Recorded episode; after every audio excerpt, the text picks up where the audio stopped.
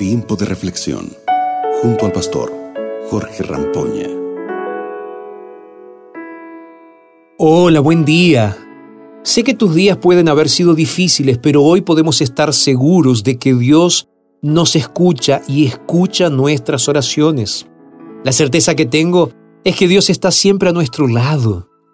Sabes, me gustaría meditar hoy en el texto de Génesis 32, 9 y 10, que dicen lo siguiente.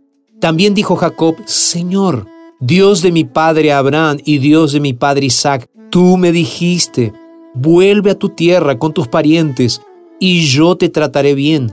Yo soy menor que todas las misericordias y que toda la verdad con que has tratado a este siervo tuyo, pues crucé este Jordán solamente con mi callado, y ahora he llegado a poseer dos campamentos. Lindo texto, ¿verdad? Bueno, hoy comencé nuestra conversación diciendo que Dios escucha nuestras oraciones. Jacob estaba viviendo uno de los peores días de su vida. Hacía años que había dejado la casa de su padre. Había huido porque engañó a su padre, a su hermano Esaú y a toda su familia.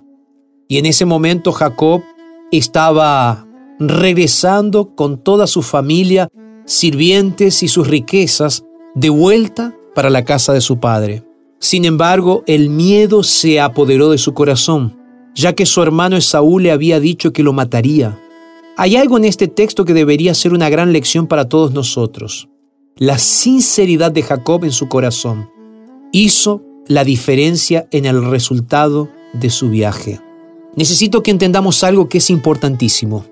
Cada vez que nos arrodillamos ante Dios, debemos hacerlo con sinceridad de corazón, con arrepentimiento de verdad, sincero, de todos nuestros pecados y debemos estar dispuestos a confesar nuestros pecados.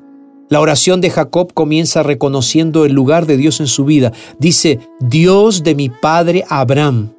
Jacob tenía tanta intimidad con Dios que lo llamaba así. Por eso, por eso es importante que cuando tú y yo oremos, nos dirijamos a Dios con confianza y respeto, reclamando de Dios las promesas que Él nos hizo. En su conversación con Dios, Jacob dice, prometiste que estarías conmigo. Y sé que no merezco tu misericordia, sin embargo ahora reclamo tu promesa. Mis queridos, incluso en los días más oscuros de la vida de cada ser humano, así como Jacob, debemos buscar a Dios con fe, con respeto y reconociendo el lugar de Él en nuestras vidas. Clama a Dios. La promesa que Él te hizo es realidad y Él cumplirá. Clama al Señor. Si es necesario, llora. Si es necesario, arrepiéntete. Si es necesario, entrégate a Él. Créeme que así como Jacob, la paz reinará en tu corazón si te entregas a Él. Vamos a orar. Señor, gracias por este momento. Nos entregamos a ti, Señor, y lo hacemos en el nombre de Jesús. Amén y amén. Acabas de escuchar Tiempo de Reflexión con el pastor Jorge Rampoña.